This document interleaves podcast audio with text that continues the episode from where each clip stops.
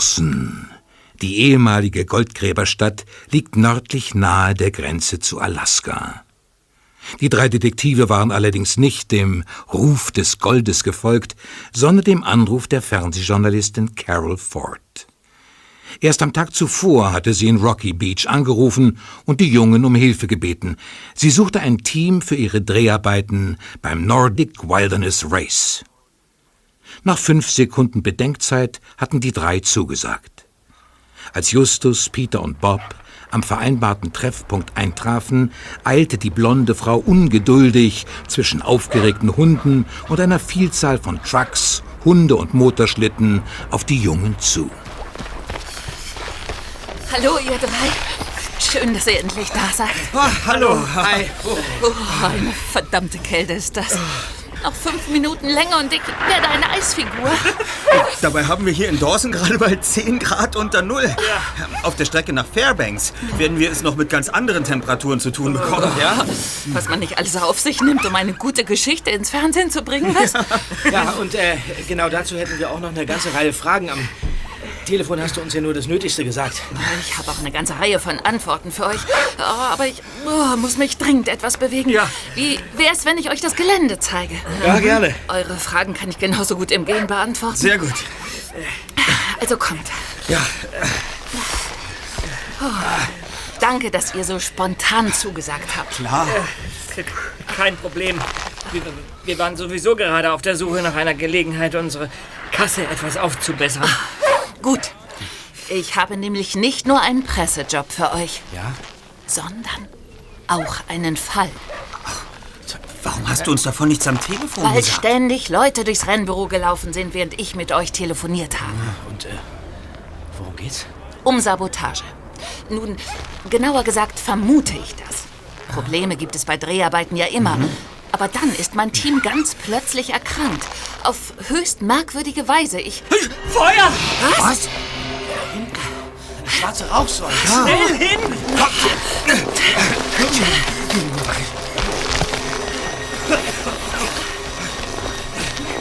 Ah, es ist nur ein Lagerfeuer. Was heißt hier nur? Wenn die Flammen auf den Anhänger übergreifen, wird von Francis Ausrüstung nicht mehr viel übrig bleiben. Wir müssen löschen. Sofort. Ja, aber wie denn? Ja, ja, aber am besten mit Schnee. Ja, ja den gibt's hier en masse. Los, Freunde. Ja. Das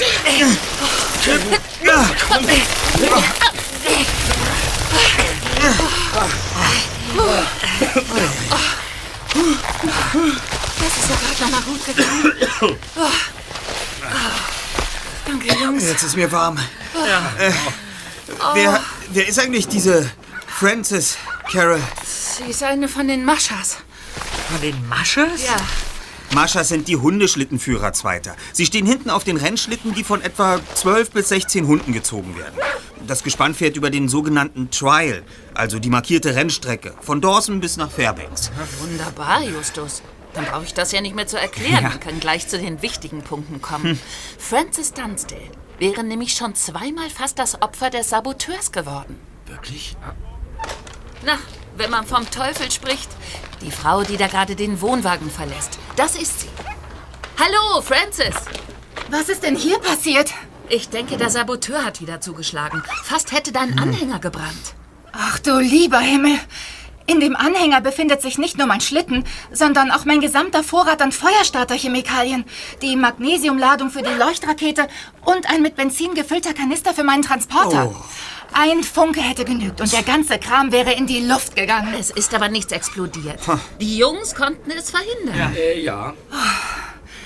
Vielen Dank, Jungs. Und ich bin heilfroh, dass du so schnell ein neues Team gefunden hast, Carol. Dieses Mal werde ich auch dafür sorgen, dass keine Kekse rumliegen. Kekse? Meine letzte Kekspackung hat Carols Jungs niedergestreckt. Ich habe die angebrochene Packung vorne im Transporter liegen lassen. Die beiden haben sich recht ordentlich bedient und anschließend ging es ihnen dann ziemlich schlecht. Aber äh, von Keksen kann man sich doch keine Lebensmittelvergiftung holen. Aber die Kekse waren das Einzige, was wir anderen an diesem Tag nicht gegessen haben. Es können nur die Kekse gewesen sein. Wurden die Reste von den Keksen dann anschließend untersucht? Wie denn? Die Jungs haben alle aufgegessen, bis auf den letzten Krümel. Also, Das klingt nach einem Versuch, Sie zu vergiften, Miss Dunstall.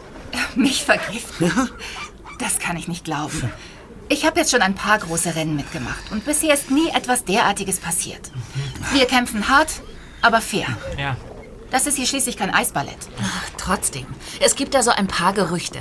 Auch Gerald Fox hat behauptet, dass sich jemand an seinem Schlitten zu schaffen gemacht hätte. Jared Fox.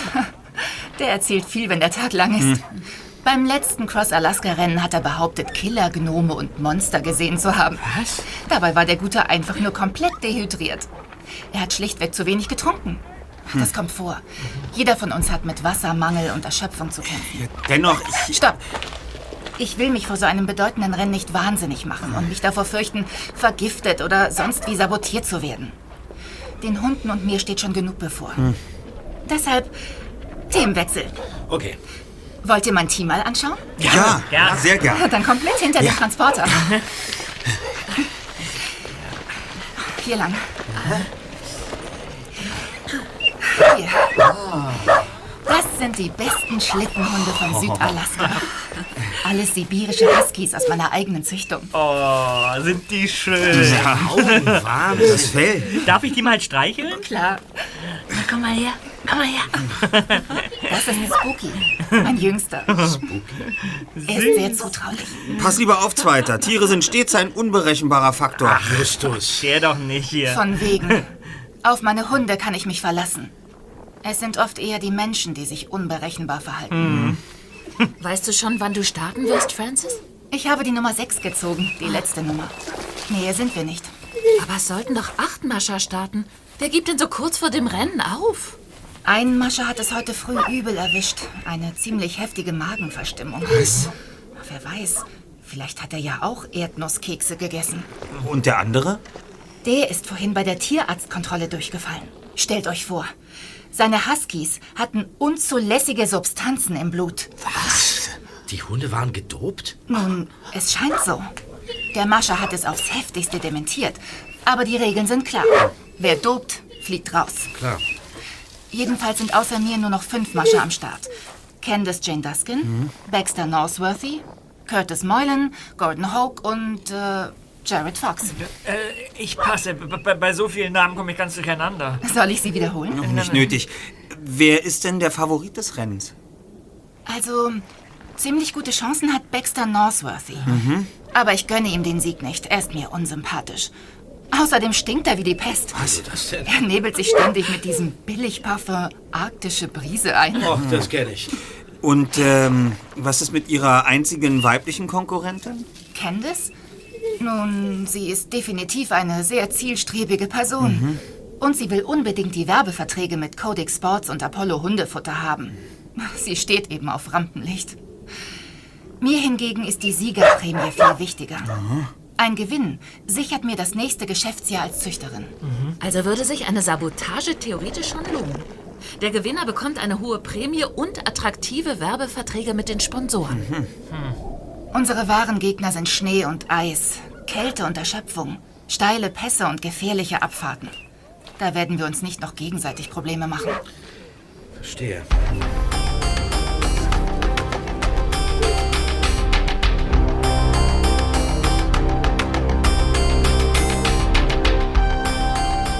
Carol Ford führte die drei Detektive zu einem Container.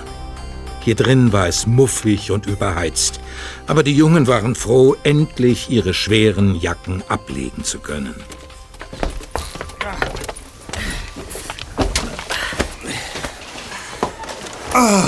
Wollt ihr auch einen Kaffee? Oh, ja, gerne.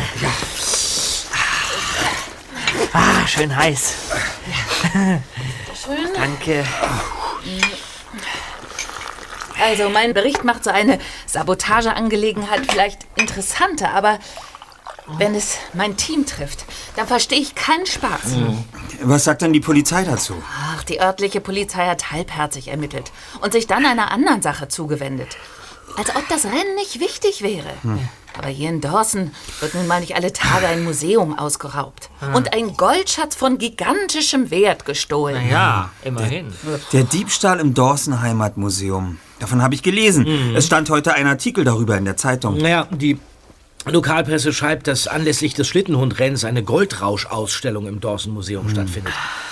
Dafür haben Sammler aus allen Teilen der USA wertvolle Exponate zur Verfügung gestellt. Ja, und obwohl es verschärfte Sicherheitsmaßnahmen gab, ist es in der Nacht zu gestern jemandem gelungen, ins Museum einzubrechen und die wertvollsten Stücke zu entwenden. Wahnsinn. Goldbarren, Nuggets und einige andere Ja, Museumsstücke. und darunter auch der Originalrucksack, das muss man sich mal vorstellen, des berühmten Autors und Goldsuchers. Jack London. So ist es. Ja. Oh, dieser Diebstahl geht mir mächtig auf die Nerven. Klingt aber verdammt nach einem Fall für die drei Fragezeichen. Vergesst nicht, dass ihr auch noch einen anderen Job habt. Da wäre nämlich ganz nebenbei auch noch der Beitrag über das gefährlichste Hundeschlittenrennen Alaskas und Na, Miss Ford, wärmen Sie sich etwas auf? Während Sie hier in aller Ruhe Kaffee trinken, passieren da draußen ganz große Geschichten. darf ich vorstellen, Jungs? Das ist Greg Harper, Reporter. Hi. Hallo. Hallo. Hallo. Also Greg, erzähl. Der Sheriff denkt, dass der Einbrecher aus dem Museum noch in Dawson sein muss. Schließlich gab es gestern früh einen so starken Schneesturm, dass kein Flugzeug starten konnte.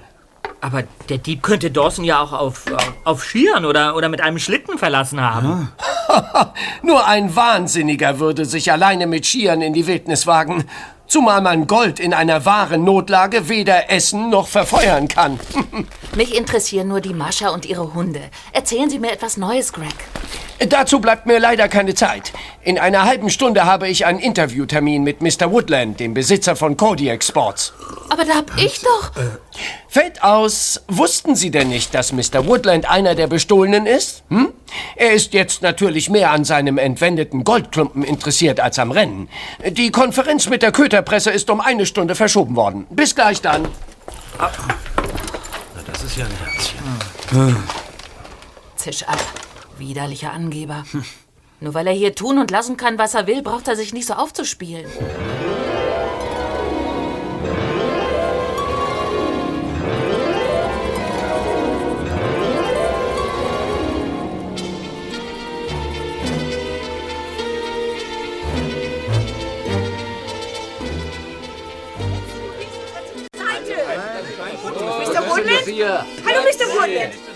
Eine Stunde später drängte sich Bob mit einem Mikrofon in eine Traube von Journalisten.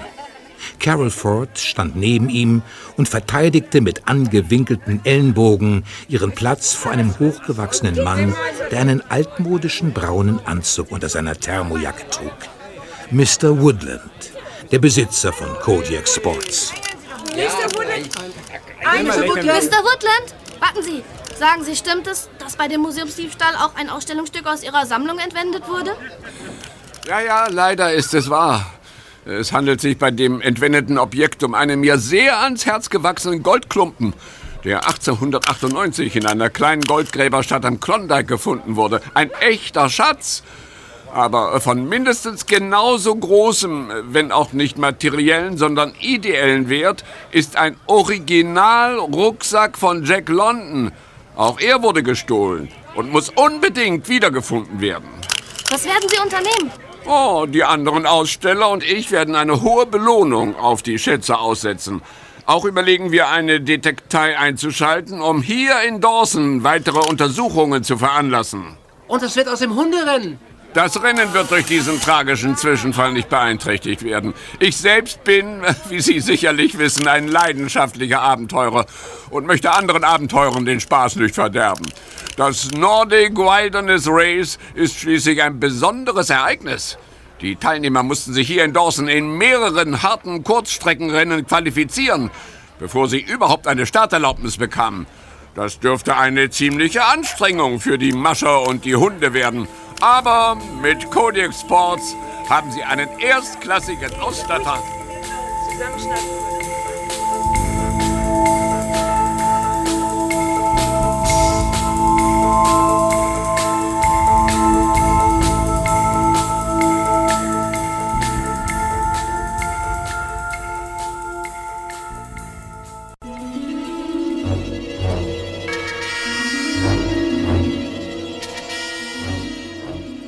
Das schläfrige Dawson war am nächsten Morgen kaum wiederzuerkennen.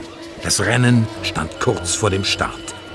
Am Straßenrand jubelten Menschenmengen, die Hunde warfen sich vor den Schlitten mit aller Kraft in die Geschirre. Reporter schossen Fotos und Carol lief aufgeregt mit ihrer Kamera zwischen den Schlitten hin und her, während Peter und Bob die letzten Gepäckstücke auf die beiden großen Schneemobile verteilten.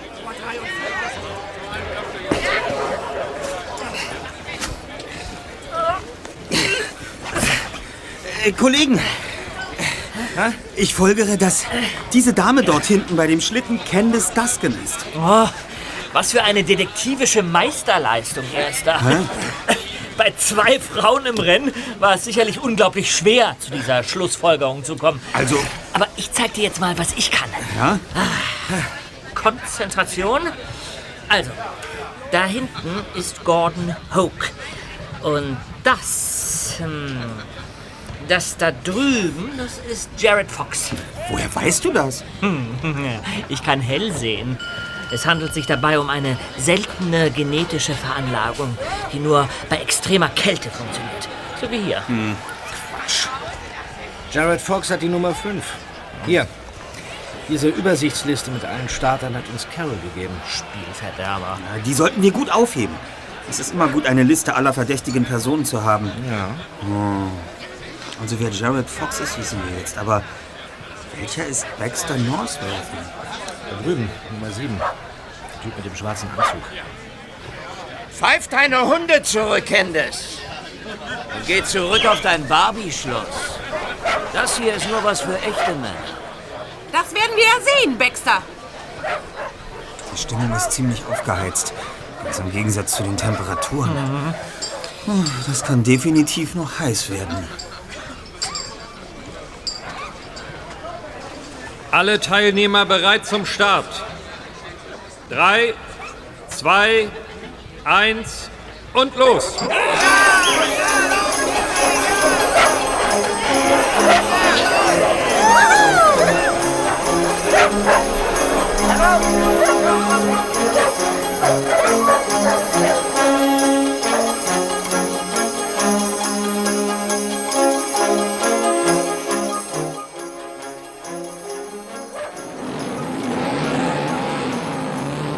Carol und die drei Detektive folgten auf ihren Motorschlitten den Rennteilnehmern. Die Fahrt war alles andere als bequem. Außerdem hielten selbst die zusätzlichen Thermojacken, die die Journalistin den Jungs geliehen hatte, die beißende Kälte nicht wirklich ab. Mittlerweile hatten sie die Häuser von Dawson weit hinter sich gelassen und folgten den Wegmarkierungen.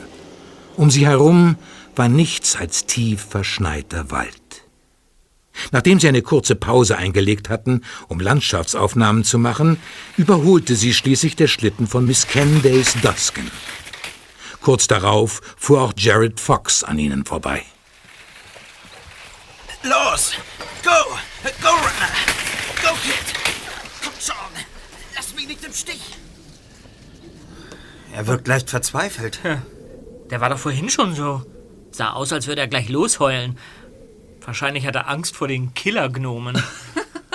Killergnome? Na, die sollten mir mal vor die Kamera kommen. No, lieber nicht. Gnome und andere merkwürdige Wesen können sich ruhig zurückhalten, wenn ich unterwegs bin. Was ist denn das auf dem Schneemobil da?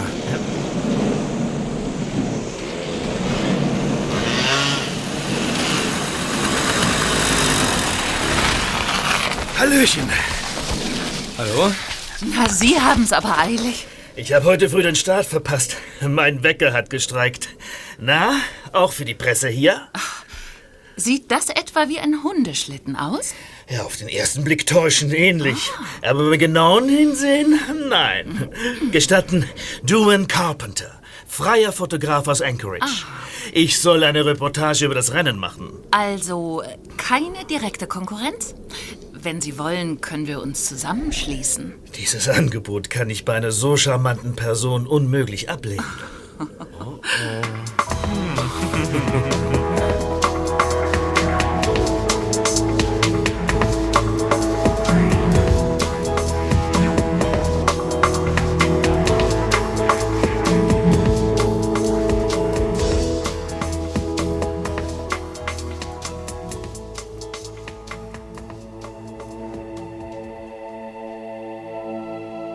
Gegen Abend traf die kleine Gruppe in dem Ort Beaver Falls auf Baxter Northworthy, der bereits am Rande des Trails sein erstes Lager aufgeschlagen hatte und einem Hund die Pfote verband. Hinter einem kleinen Hügel fanden sie auch das Lager von Francis und der übrigen Teilnehmer. Francis hatte in einer kleinen Senke ein Lagerfeuer angezündet. Carol und die drei Detektive gesellten sich zu ihr. Ich komme hier nie lange zur Ruhe. Die Hunde brauchen warmes Fleisch und Fisch. Ich muss sie zudecken, sie massieren und sicher gehen, dass sich keiner von ihnen verletzt hat. Aber bisher ist nichts geschehen, was auf Sabotage hinweisen könnte? Zum Glück nicht. Wow! Schaut mal zum Himmel hinauf! Was sind denn das für grüne und purpurne Lichter? Ah, Aurora Borealis, sogenanntes Nordlicht. Es entsteht, wenn elektrisch geladene Teilchen entlang des Magnetfeldes auf die oberen Schichten der Erdatmosphäre treffen. Dort stoßen sie auf Gasteilchen, die sie beim Zusammenstoß zum Leuchten anregen. Einige Kulturen verstanden dieses Phänomen früher als Botschaft der Götter, zum Beispiel als Vorboten von nahendem Unheil. Also, ob das nun Teilchen oder Botschaften sind. Auf jeden Fall ist es wunderschön. Hä? Täusche ich mich oder, oder waren das Wölfe? Du kennst dich gut aus. Ja, aber äh, äh, fallen Wölfe nicht Menschen an? Normalerweise nicht so ohne weiteres. Aber meine Hand würde ich dafür trotzdem nicht ins Feuer legen. Jetzt ist alles wieder still. Das beruhigt mich nur wenig. Ich schlüpfe vorsichtshalber schon mal in meinen Schlafsack. So. Und das glaubst du, das hilft, ja? Ich glaube schon. Ah, das ist schon viel besser. Na toll. Wölfe und arktische Kälte, das sind wirklich die zwei Dinge, ohne die ich wunderbar auskommen würde.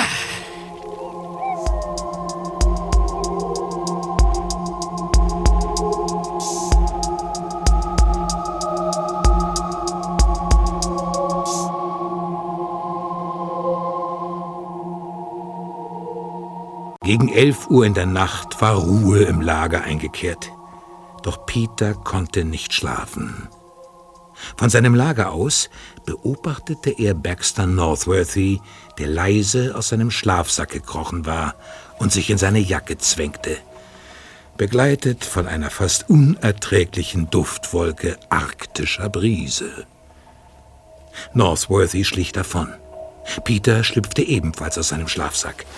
Er wollte Baxter Northworthy beobachten. Vielleicht war er genau in diesem Moment dabei, die Hunde zu vergiften oder die Schlitten zu manipulieren. Der zweite Detektiv schlich durch den Schnee und plötzlich ertönte in der Ferne ein dumpfer Schlag. Dann war alles still. Peter ging zu den Schlitten der Mascher und knipste seine Taschenlampe an. Leise ließ er den Schein der Lampe über Planen und Kufen gleiten. Und dann sah er sie. Oh nein. Miss Duskin. Sie blutet und ist ohnmächtig.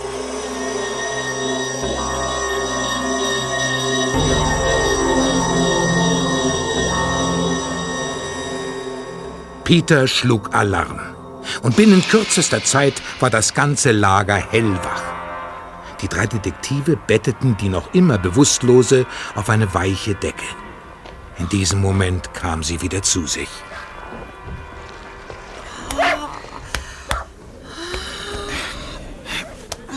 Miss Duskin, wie geht es Ihnen? Oh, wie von einem Lastwagen überrollt. Übelkeit? Nein, Was ist denn passiert, Miss Duskin? oh, ich, ich, ich wollte bei meinem Schlitten noch mal was nach meinen Sachen sehen. Und, und dann hat mich plötzlich jemand von hinten niedergeschlagen. Was? Direkt hier an diesem, an diesem Schlitten? Das ist mein Schlitten. Geh mal zur Seite, Junge. Ist ja schon gut, schon gut, Mr. Fox. Ähm, Mr. Skin, ist Ihnen denn irgendetwas Merkwürdiges aufgefallen? Nein, ich wüsste nicht was. Ja, brauchen Sie einen Arzt? Sollen wir Sie zurückfahren? Auf gar keinen Fall. Ich muss das Rennen gewinnen. Ich will versuchen aufzustehen. Sie sollten besser liegen bleiben, Miss Dusk. Oh, ich lasse mir die Siegerprämie nicht entgehen. Und ich werde das Rennen gewinnen. Oh, so eine kleine Platzwunde kann mich davon doch nicht abhalten. Das sollte man aber nicht auf die leichte Schulter nehmen. Lagen Sie eigentlich die ganze Zeit in Ihrem Schlafsack, Mr. Northworthy? Was für eine seltsame Frage. Im Prinzip schon. Nur musste ich vorhin einmal aufstehen, weil ich. äh, Nun ja, also. Einmal musste. Es ist doch wohl kein Verbrechen, oder? Im Prinzip nicht.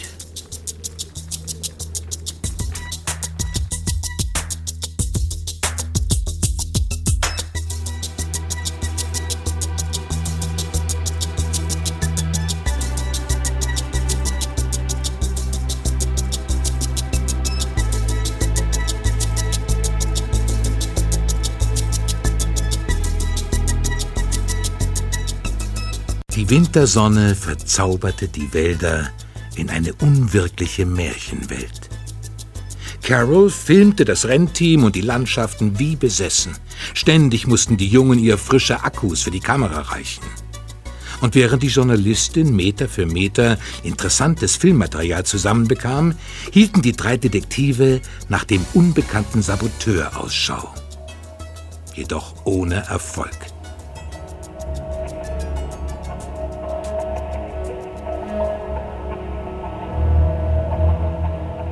An diesem Abend erreichte die Renncrew die Ortschaft Stone und hatte großes Glück, denn dieses Lager bot eine überdachte Unterkunft. Genau genommen handelte es sich um eine alte Turnhalle, die über genügend Schlafplätze und sogar eine Waschmöglichkeit mit mehreren Duschen verfügte. Der pure Luxus.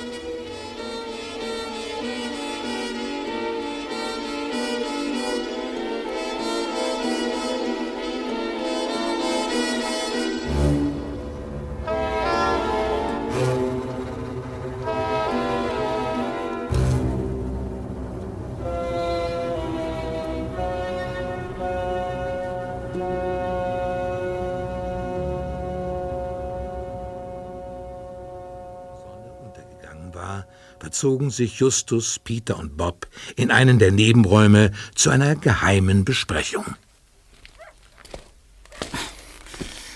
Es passt alles. Was denn?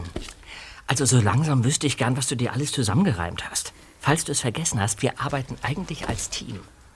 Na, nun leg schon los. Lass uns an deinen Geistesblitzen teilhaben. Wen verdächtest du jetzt? Jared Fox? Gordon Hawke oder vielleicht diesen Fotoreporter Ewan Carpenter? Also, Kollegen, Baxter Northworthy ist mittlerweile eindeutig der Favorit dieses Rennens. Hoke hat heute früh freiwillig zwei erschöpfte Hunde aus dem Rennen genommen. Francis liegt leicht zurück und auch Candace und Fox müssen sich sehr anstrengen, um Northworthy noch einzuholen. Wer auch immer gewinnen möchte, muss so schnell wie möglich eingreifen und Northworthy sabotieren. Hm. Falls er nicht selbst der Saboteur ist. Ich muss gleich mit Northworthy reden und ihm etwas zurückgeben. So? Was denn? Hier. Dieses Parfum. Arktische Brise. Ich habe es ihm heimlich entwendet. Wozu das denn? Komm mal her, Peter. Ja, also, sag mal, Justus! Ja, Sag mal, was nebelst du mich da mit diesem Zeug ein? Das riecht ja schrecklich. Ihr beiden gesellt euch jetzt zu Miss Candice Duskin. Wir beide? Warum denn? Frag nicht. Macht es einfach und unterhaltet euch mit ihr über das Rennen und die möglichen Favoriten. Was versprichst du dir davon, Erster? Ach, dazu komme ich später. Meinetwegen.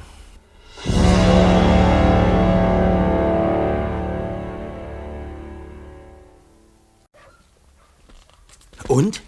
Candice hat mich gefragt, ob mein Geruchssinn eingefroren ist. Wann hat sie das gesagt? Gleich als wir zu ihr gegangen sind. Ich will Details. Wenn du es genau wissen willst, sie hat sich zu uns umgedreht und die Nase gerümpft. Genau. Aha. Der Geruchssinn von Miss Duskin scheint also einwandfrei zu funktionieren. Bitte? Oh Mann, dass wir da nicht eher drauf gekommen sind. Es war ein Test, ob Baxter Northworthy Candice niedergeschlagen hat, nicht wahr? In der Tat. Der Mann benutzt immer dermaßen viel Parfum, dass Candice ihn hätte riechen müssen. Ja, ja. Sie sagte aber, sie hätte nichts bemerkt. Ich habe das heute nur noch einmal überprüfen wollen. Immerhin hätte es sein können, dass Miss Duskin nicht besonders gut riechen kann. Na, Im Gegenteil, sie hat Peter sofort bemerkt. Ja. Northworthy, der wie eine ganze Parfümerie stinkt, hat sie also nicht niedergeschlagen. Okay. Aber was hast du jetzt mit ihm besprochen, Erster? Ich denke, es ist an der Zeit, euch einzuweihen. Ich würde sagen, höchste Zeit. Und nach dieser hinterhältigen Sprühattacke bist du mir sowieso noch verschuldig. Nun, also, meine Theorie ist, dass sich der Saboteur in Beaver Falls an einem der Schlitten zu schaffen machen wollte. Ich nehme mal an, dass Northworthy das Opfer sein sollte. Aber sein Schlitten sieht dem von einem anderen Mascher zufällig sehr ähnlich. Ein Schlitten, der ebenfalls eine dunkelblaue Plane hat. Hm. Der Saboteur will also gerade die Plane des Schlittens, den er fälschlicherweise für den von Baxter Northworthy hält, beiseite schlagen, wird dabei aber von dem wahren Besitzer des Schlittens beobachtet. Anstatt den Saboteur zur Rede zu stellen, bekommt er Panik und schlägt den Saboteur nieder. Äh, Candice? Du glaubst, dass Candice hinter der Sabotage steckt? Du hast es erfasst, Zweiter. Ja, aber warum bekam der Schlittenbesitzer Panik? Weil er unter der Plane etwas versteckt hält. Etwas, das keiner zu Gesicht bekommen darf. Einen sehr wertvollen Rucksack, gefüllt mit Gold. Die Beute aus dem Museum. Sehr richtig. Die Beute aus dem Museum, die auf äußerst abenteuerliche Weise per Hundeschlitten zu einem geheimen Treffpunkt gebracht werden soll. Die Beute, die der mittellose Mascher Jared Fox nun durch die Wildnis fährt. Deshalb hat er so reagiert, als, als Bob an seinen Schlitten wollte. Und ausgerechnet Candice ist die Saboteurin. Das ist ein Ding. Die Indizien sprechen dafür. Denkt nur einmal nach, Kollegen. Sie will unbedingt das Rennen gewinnen, aber sie weiß, dass andere besser sind als sie. Hm. Allen voran Mr. Baxter Northworthy. Schon im Vorfeld sabotiert sie die Mascher, Ja. einen nach dem anderen und auf möglichst unterschiedliche Weise, damit es nicht auffällt. Mhm. Sie vergiftet Francis Kekse und mischt verbotene Substanzen in das Hundefutter eines anderen Maschers. Auch kommt ihr der Zufall zu Hilfe. Zwei Schlittenhundeführer fallen durch eigene Dummheit bzw. durch Krankheit aus. Ja, aber wie willst du das beweisen, Justus? Candice kann nur noch gewinnen, wenn sie Northworthy ausschaltet. Dafür bleibt ihr aber nicht mehr viel Zeit. Damit sie ganz in Ruhe zuschlagen kann, werden wir ihr eine perfekte Gelegenheit dafür bieten. Und äh, die wäre? Die Thermoskanne von Northworthy. Genau in diesem Moment erzählt er den anderen, dass er ab jetzt ohne große Pausen durchfahren will, da er ohnehin nicht so schnell müde wird. Dann lässt er seine Thermoskanne ganz unverantwortlich offen auf dem Schlitten herumstehen, weil dieser schreckliche Unfall passieren wird. Ein Unfall. Was denn für ein Unfall? Na, wir inszenieren einen kleinen Zwischenfall mit viel Geschrei. Ach so. Die Mascher werden nachsehen, was los ist. Nur Candice, wenn sie schlau ist, wird die Gelegenheit nutzen, um etwas in die Thermoskanne von Northworthy zu schütten. Ja, aber äh, wie stellen wir fest, ob anschließend tatsächlich etwas in der Kanne ist? Ich habe sie bereits mit einer Paste präpariert. Sollte Candice sie anfassen, hat sie hinterher verräterische Flecken an den Händen. Oder an den Handschuhen. Eine Paste.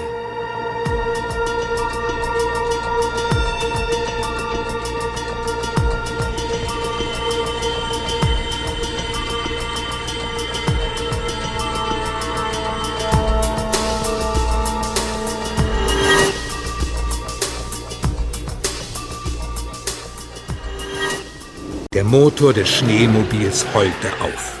Mit einem gellenden Schrei kippte Bob vornüber in den Schnee, blieb dann liegen und hatte Mühe, nicht laut loszupusten. Dann trat Peter in Aktion. Hilfe! So helft uns doch! Du meine Güte! Der Junge hat das Bewusstsein verloren. Er braucht Hilfe. Carol, die in den Plan mit dem fingierten Unfall eingeweiht war, kam als erste zum Schneemobil geeilt. Dann kamen Ewan Carpenter, Francis, Gordon Hope und Baxter Northworthy hinzu. Was ist passiert? Was hat der Junge? Ich glaube, ich habe ihn überfahren. Du hast was? Es ist alles meine Schuld. Ich hätte nie zulassen dürfen, dass ihr auf dem Motorschlitten fahrt. Oh, oh ja. Bob! Da, er kommt zu sich. Es geht mir gut. Es geht schon wieder. Ich muss erstmal. Ich muss erstmal aufstehen. Bob! Geht's dir gut? Ja, ja, es ist alles okay. Alles okay, Peter. Du hast mich. Du hast mich nicht überfahren. Ich, ich bin einfach nur gestolpert, als er mich auf dem, auf dem Schlitten überholen wollte. Bist du sicher, dass wirklich alles okay ist? Ja, alles ist okay, mir fehlt nichts. Was ist denn hier los? Der Junge wurde beinahe überfahren, Candice. Du hättest das alles live mitbekommen können, wenn du nicht gerade deine Fingernägel lackiert hättest, Herzchen. Von wegen Fingernägel. Zwei meiner Hunde haben sich gebalgt und ich musste eingreifen, bevor sie sich ernsthaft verletzen konnten. Affe. Da geht sie hin. Na los. Worauf warten wir noch? Hä? Worauf warten wir noch? Ähm, äh, äh, wir, äh, wir, wir, wir äh, müssen noch etwas für Carol ja. Stimmt, Jungs. Bis später dann. Ja, später. Ohne die anderen Mascher weiter zu beachten, gingen die drei Jungen zur Turmhalle.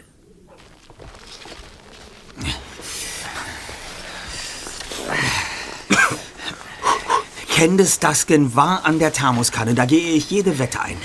Ja, und, und der andere Fall? Um den kümmern wir uns gleich. Eins nach dem anderen. Jetzt ist erstmal Miss Duskin dran. Rein in die gute Stube. Oh.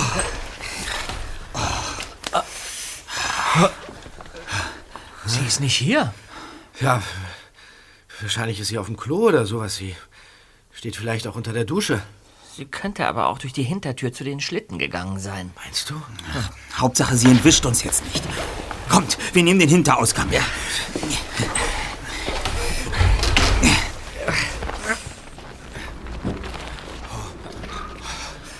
Seltsam. Sie ist nicht bei den Schlitten. Ja. Seht doch. Jared Fox. Jetzt ist er auf seinem Schlitten hinter den Hügeln verschwunden. Der ist doch noch gar nicht dran. Northworthy und Hope müssen vor ihm starten. Jetzt wird er disqualifiziert. Ja. Das kümmert ihn nicht. Er hat gemerkt, dass hier etwas nicht stimmt. Und da hat er die allgemeine Aufregung genutzt, um sich aus dem Staub zu machen.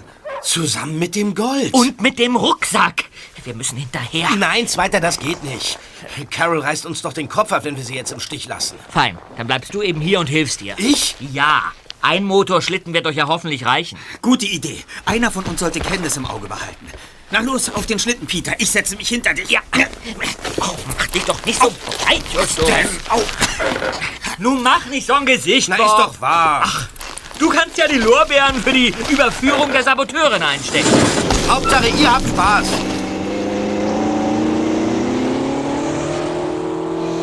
Folge den Spuren, Zweiter. Die sind bald zugeschneit. Ich gebe noch mehr Gas. Nicht so schnell. Wieso denn nicht? Das ist eine Verfolgung, oder? Ja, aber wir wollen nicht, dass Jared Fox uns bemerkt. Also fahr bitte langsamer. Also schön.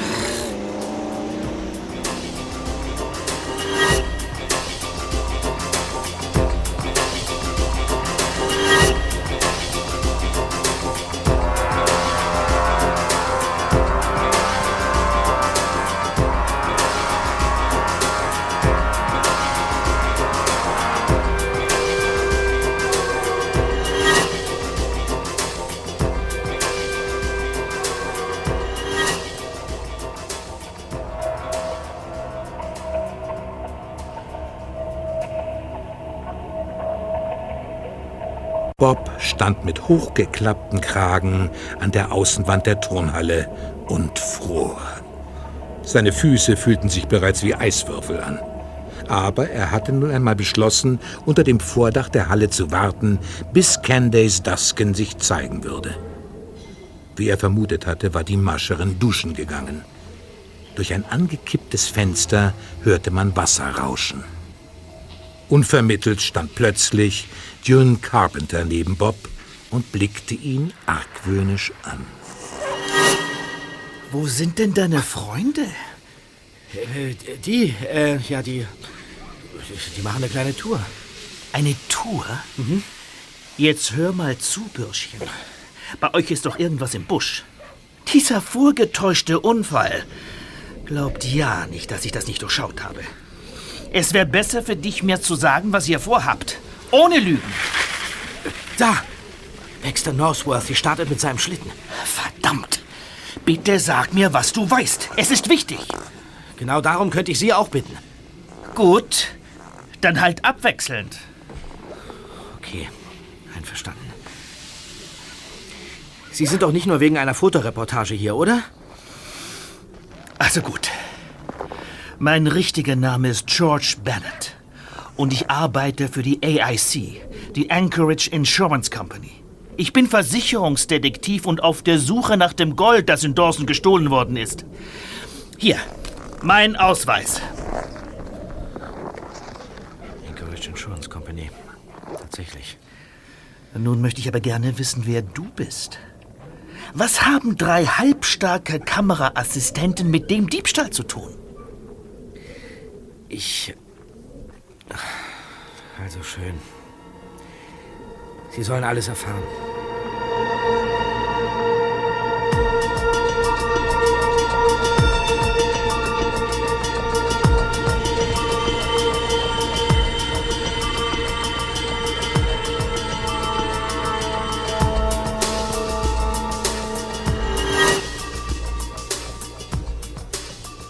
Spur von Jared Fox führte Justus und Peter in felsiges Gebiet. Die Fahrt mit dem Schneemobil wurde zunehmend schwieriger. Die beiden hielten auf einer bewaldeten Anhöhe, von der sie einen guten Blick über das umliegende Land hatten, ohne selbst gesehen zu werden.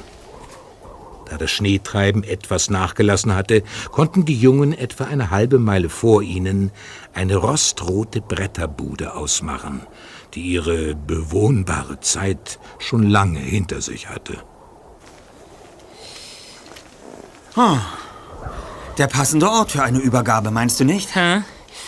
Ich will doch mal einen Blick durch das Fernglas werfen.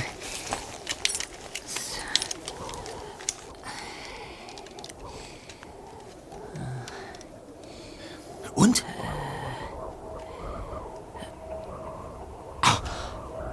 Da ist Jared Fox.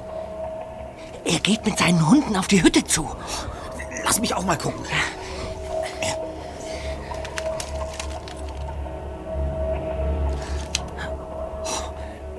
Ja, er trägt ein Paket. Folgen wir ihm? Ja, aber vorsichtig. Und den Schlitten lassen wir hier. Gut.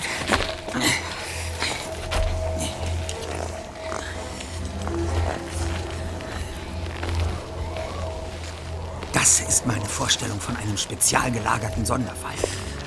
Von wegen. Das hier ist kein spezial gelagerter Sonderfall, sondern ein kühl gelagerter Sonderfall. Wir versuchen, die Hütte von oben zu erreichen. Dort können wir gut in Deckung gehen.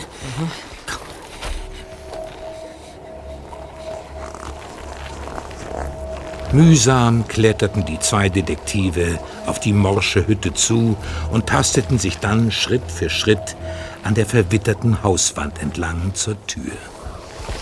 Sie hielten inne und lauschten. Nichts. Zwischen den Glassplittern, die noch von der Scheibe übrig waren, blickte Justus ins Zwielicht der Hütte. Seine Augen brauchten einen Moment, um sich an die veränderten Lichtverhältnisse zu gewöhnen. In diesem Moment traten vier Personen aus der Tür. Unter ihnen Jared Fox und Jonathan Woodland. Mr. Woodland! Na, sieh einmal an, da haben wir heute noch glatt unerwarteten Besuch bekommen. Das sind die Jungen von der Fernsehtussi. Normalerweise sind die zu dritt. Wilford, sichern Sie die Gegend ab. Kein Problem, Mr. Woodland, Sir. Hören Sie, Mr. Ach, als guter Gastgeber sollte ich euch besser hereinbitten, was? Naja, der Schneefall wird ja auch wieder stärker. Da ist es drinnen doch weitaus gemütlicher. Wir ziehen es vor, hier draußen zu bleiben. Ja, wie du meinst. Aber ich weise dich darauf hin, dass wir zu viert sind. Drei von uns haben eine geladene Waffe bei sich. Wilford ist ein ausgebildeter Bodyguard und ein begnadeter Schütze. Und auch mein Pilot hier kann nicht nur fliegen, sondern auch schießen. Ganz zu schweigen natürlich von meiner Wenigkeit. Also los, hinein in die Hütte.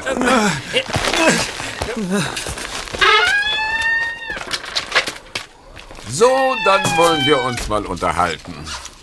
Ach, nehmt doch Platz. Was haben Sie mit uns vor? Zunächst warten wir auf Wilford. Aber nun setzt euch doch. Getränke kann ich euch heute ausnahmsweise nicht anbieten. Es ist doch tatsächlich unglaublich schwer, in dieser Gegend einen vernünftigen Tropfen aufzutreiben. Da bleibt nur die Wahl zwischen getautem Schnee, getautem Schnee und getautem Schnee.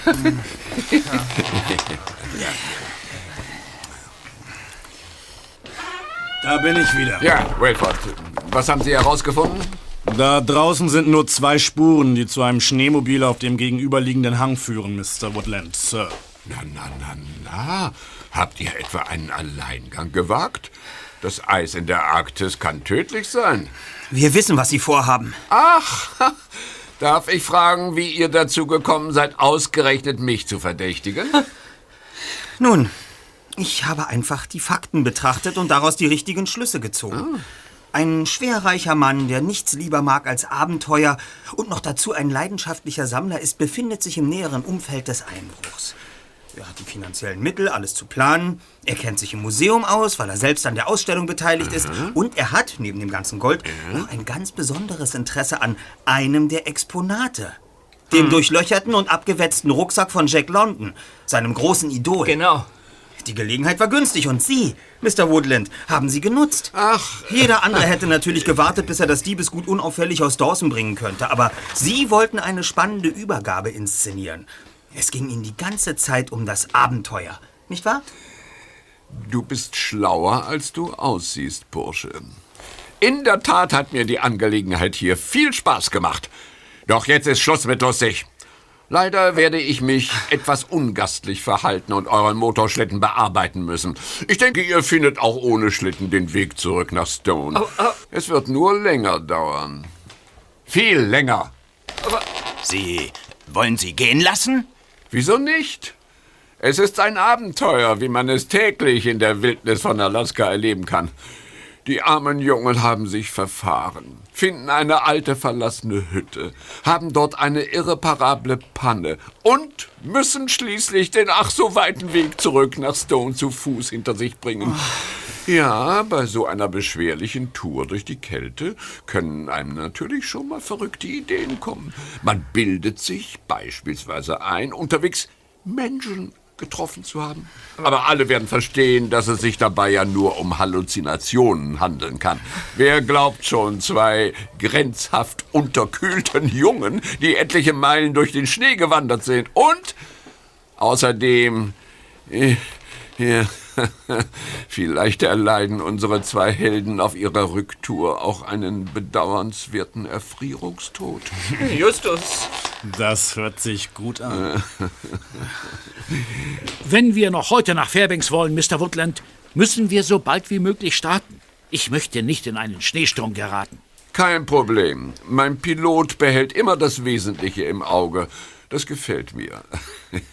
ja, die Propellermaschine wartet draußen am Ufer des Eises auf mich, Jungs. Es wird langsam Zeit zum Abschied nehmen.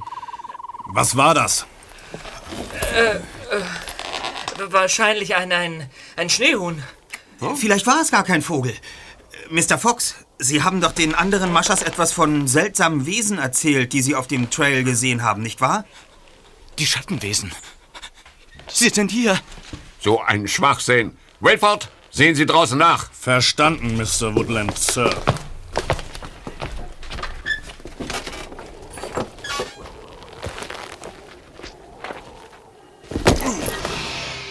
Wilford? Wilford! Das gefällt mir nicht. Das werde ich mir ansehen.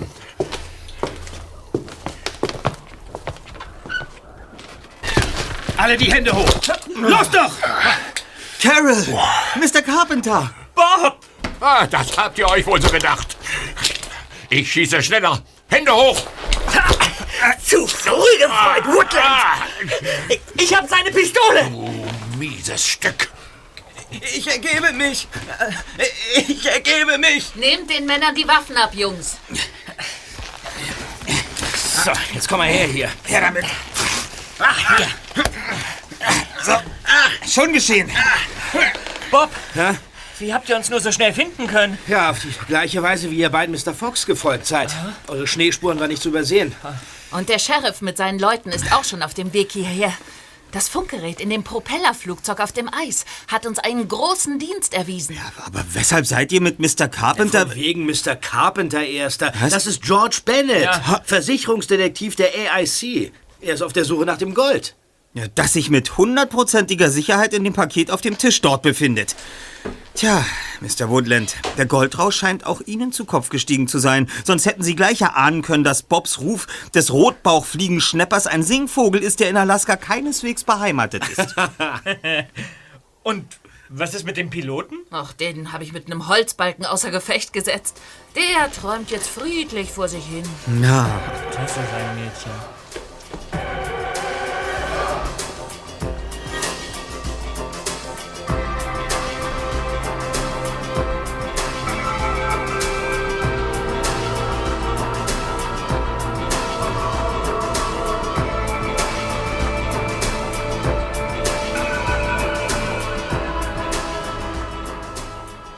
Der alte Sheriff von Dawson schüttelte immer wieder verdutzt den Kopf, als er einen Blick auf die vier Männer warf, die in den engen Zellen saßen.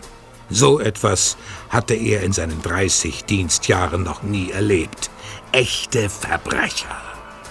Bisher saßen hier nur Betrunkene.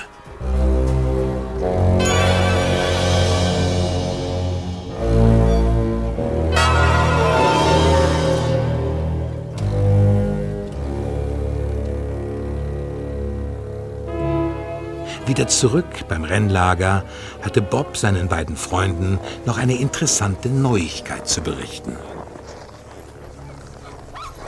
Tja, Freunde, ich muss gestehen, dass ich die Sache mit der Saboteurin etwas verschoben habe. Schließlich hatte eure Befreiung ja Vorrang. Aber nun ist auch dieser Fall geklärt. Ja. Wie meinst du das? Ähm, als Candace eben vor mir am Suppentopf stand, da konnte ich die schwarzen Flecken an ihren Fingern deutlich erkennen. Ach, und dann? Ja, sie hat natürlich alles abgestritten. Aber dann habe ich ihr die ganzen Taten auf den Kopf zugesagt und ihr klargemacht, dass wir alles wissen. Ja, wo ist sie jetzt? Sitzt da hinten bei dem Feuerwehrauto zwischen Baxter Northworthy und Gordon Hoke. Die beiden halten sie fest, bis Francis den Sheriff geholt hat. Ha, sie ist ganz schön am Fluchen und rubbelt wie besessen an ihren Händen. Das dürfen wir uns nicht entgehen lassen. Kommt, Kollegen.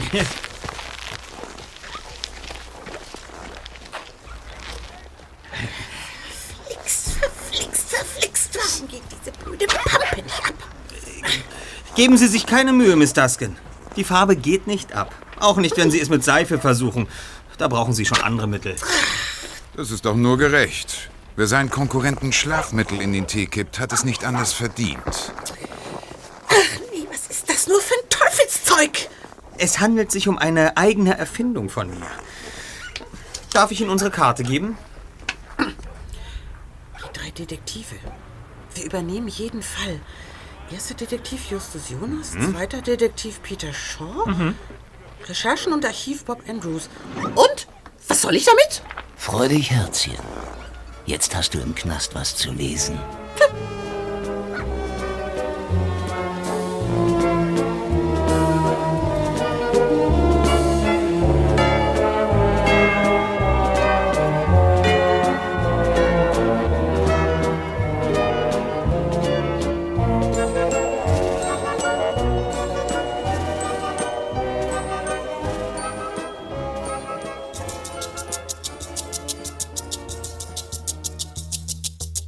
Am nächsten Nachmittag saßen die drei Detektive gemeinsam mit Carol, Francis, George Bennett alias Ewan Carpenter und Baxter Northworthy in einem Restaurant und verspeisten ein köstliches Menü.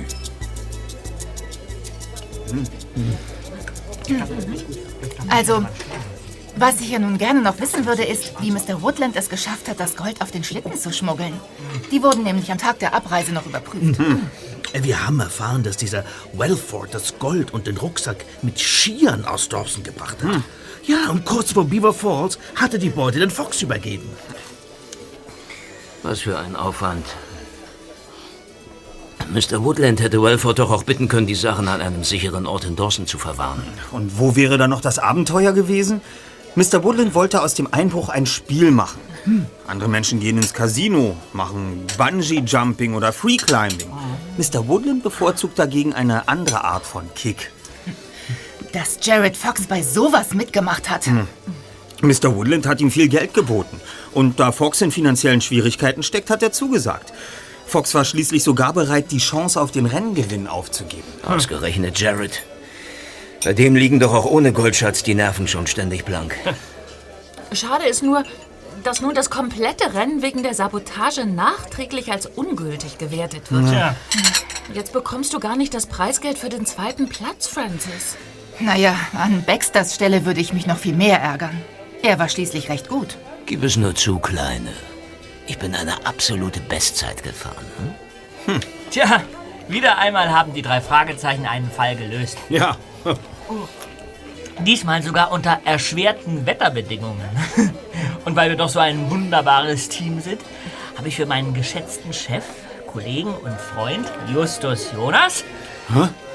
noch eine ganz besondere Überraschung. Was? Eine fantastische Erinnerung an diesen Fall, von der du lange etwas haben wirst, Justus. Was? Ja. Hier. Arktische Brise. Der Oh. Duft der Wildnis. Für nur 3,90 Dollar und 90 Cent. Ein spezial gelagerter Sonderfall für dein Badezimmerregal. Was? Arktische Brise? Wonach duftet das denn? Naja, ich würde ihn mal so beschreiben. Äh, Kleine Kostprobe gefällig?